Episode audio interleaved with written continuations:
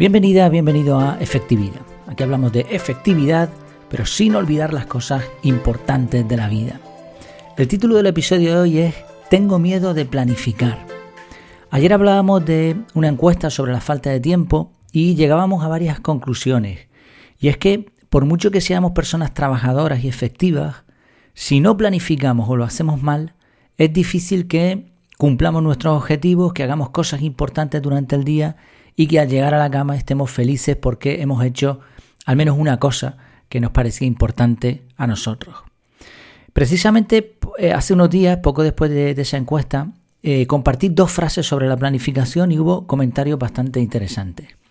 Una frase de Alan eh, se escribe, no, no sé cómo se pronuncia, que dice, planificar es traer el futuro al presente para poder hacer algo, para poder hacer ahora algo al respecto.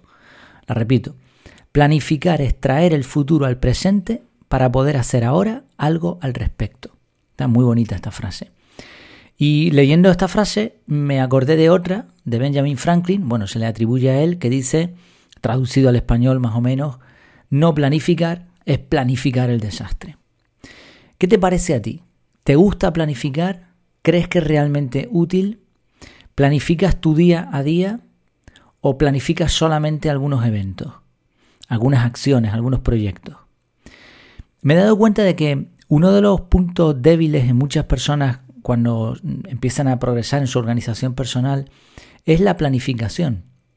Algunos huyen de la planificación como el que ha visto un fantasma. Para otros la planificación les parece aburrida, triste, rígida. Incluso se percibe a los que planifican como seres extraños, metódicos, que no saben disfrutar de la vida. Y alguna que otra broma te suele caer también, ¿no? Por otro lado, hay que reconocer que planificar lleva algo de tiempo. Y estamos gastando un tiempo ahora, cuando planificas, sin ver los resultados inmediatos, porque los vas a ver tiempo después. Y esto es algo que no gusta mucho. Entonces, ¿hay que tenerle miedo a planificar? Bueno, obviamente la respuesta es no, por supuesto que no. Pero vamos a ver por qué, vamos a desarrollar esto. El problema, creo yo, está en el concepto de planificar. Esta palabra, sobre todo las palabras con muchas letras, parece que se complican simplemente al pronunciarlas. Pero planificar es tener un plan. Imagina que quieres robar un banco. Bueno, estamos imaginando, ¿no? ¿Tienes un plan? Porque sin plan no, no robas un banco. Por casualidad no se roba un banco. Vamos a ver dos cosas necesarias para tener un plan, para planificar, pero vamos a quitar la palabra larga, para tener un plan.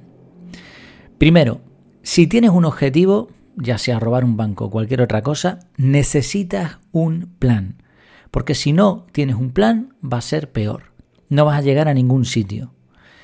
Cuanto más compleja sea una tarea, más extensa debe ser la planificación. Hemos puesto el ejemplo de robar un banco. Pues necesitas un plan como es debido, ¿no? Ahora, para pasar un día en el parque con la familia tampoco hace falta que, tengas un plan tan, tan extenso como el otro. Entonces, primer punto, objetivos, necesitas un plan, el plan debe ser tan complejo como lo son los objetivos. Y segundo punto, para que los planes salgan bien, como decía aquí en España el equipo A, me gusta que los planes salgan bien o algo así decía, debe haber un equilibrio.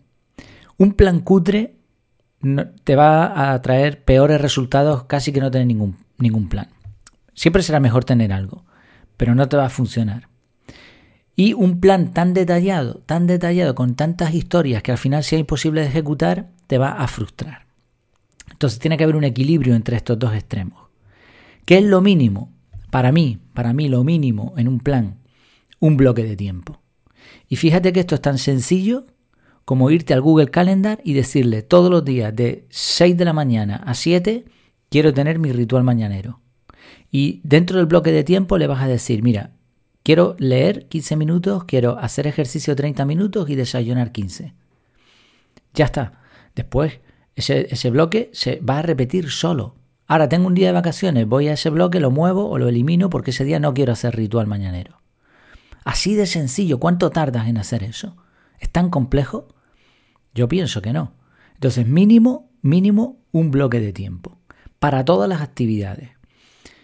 Dentro del bloque de tiempo, los detalles que sean mínimos e imprescindibles, ni un gramo más. No hace falta poner todo, simplemente lo necesario. Si estamos hablando de un proyecto complejo, podemos generar un archivo en nuestra carpeta en el ordenador, en, Google Drive, en donde queramos, con todos los detalles que queramos poner ahí. Pero en nuestro calendario de planificación, con un bloque de tiempo y un enlace a esos documentos o un par de detallitos o ninguno, es suficiente.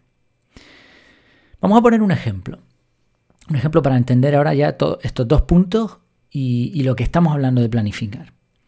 Hemos dicho planificar, ¿no? Plan, tener un plan, cortito, plan. El ejemplo va a ser el de ir a una dirección. Hemos dicho que necesitamos un plan. Vale. Tú puedes salir, mm, empezar a conducir tu coche y preguntar a todo el que vayas viendo. Oye, ¿cómo se llega a tal sitio? Solamente tienes la dirección, pero no has hecho ningún plan. ¿Qué va a ocurrir? Pues vas a llegar tarde, vas a gastar mucho tiempo, vas a gastar más gasolina, y a lo mejor te vas a frustrar y te vas a estresar porque no sabes llegar. No tienes ningún plan. Bien, una opción mejor sería mirar un mapa de los de toda la vida en papel y calcular. Puedes calcular más o menos, oye, ¿cuánto, por dónde puedo ir? Ah, mira, pues mira, se va por aquí, sí, esta calle la conozco. Pues mira, calculo que tardaré tanto. Ya tienes un plan. Un plan poco cutre a estas alturas, ¿no? De, de la tecnología, pero, pero es un plan. Bien. Y puedes usar Google Maps mirar el tiempo que tardas, que ya te lo dice, la gasolina que necesitas y ya está, y le das allí a la dirección, lo marcas y vas conduciendo. Sencillísimo. Fíjate el plan lo que has tardado. Poner la dirección en Google Maps, echar un vistazo, calcular el tiempo antes que tienes que salir, ponle un poquito más de tiempo, si tiene gasolina en el coche y punto. Ahora también puedes recorrer el camino un día antes. Puedes comparar varios mapas, puedes preguntarle a la gente. Pero eso ya sería perder el tiempo, ya sería sobreplanificar. Ahí sí vamos a poner la palabra larga. Entonces, lo, comparamos a los planes. No tener un plan es como salir a lo loco. Usar listas de tareas o una, un método que no está contrastado, un método incompleto, pues sería como usar el mapa de papel. Pero ahora, usar un método contrastado de organización personal, como puede ser calendario, como puede ser bullet journal, como puede ser GTD, como puede ser métodos contrastados, ¿no? Equivale a usar Google Maps. ¿Qué sería sobre planificar?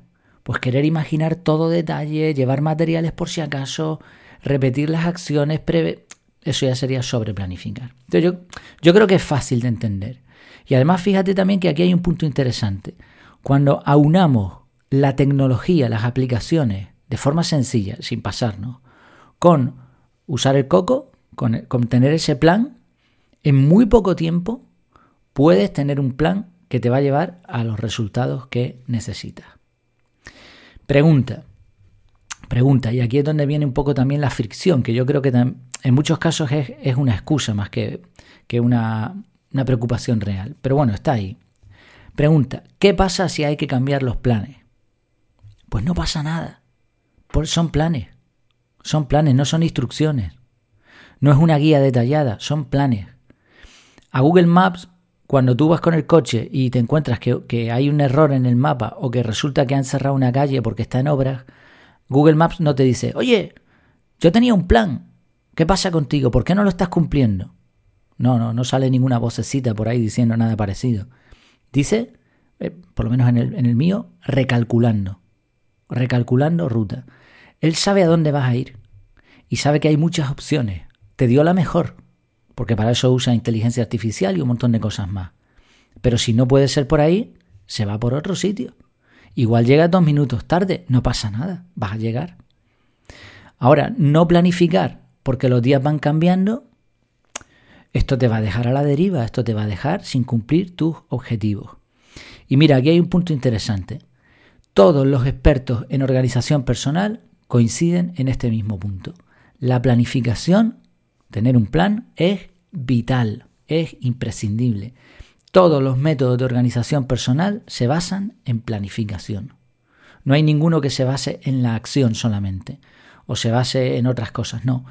Los métodos de organización personal se basan en planificar.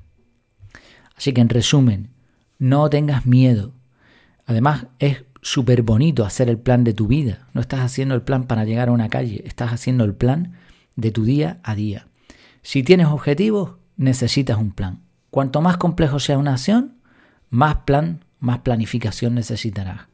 Y en todo caso, en el equilibrio estará la clave, ni mucho ni poco. Pues espero que te haya gustado este episodio. Solamente déjame decirte que eh, he puesto en abierto las cinco primeras lecciones del curso online. Te dejaré, bueno, en las notas del programa siempre dejo el enlace para que puedas ver el curso, la presentación, hay un vídeo, las premisas de la metodología CAR y he dejado las cinco primeras lecciones online en abierto para que las puedas ver y, veas un poquito de qué va y también si, te interesa. Y en Telegram he creado dos canales. En un canal he puesto las mismas cinco lecciones del curso online adaptadas a ese formato de Telegram que mm, estoy viendo a ver qué tal, si es interesante o no. Eh, no, está, no están todos los detalles, pero está bastante. Y en otro canal he, puesto cinco lecciones del curso en audio. Sabes que el curso online te incluye el curso en audio que puedes comprar aparte.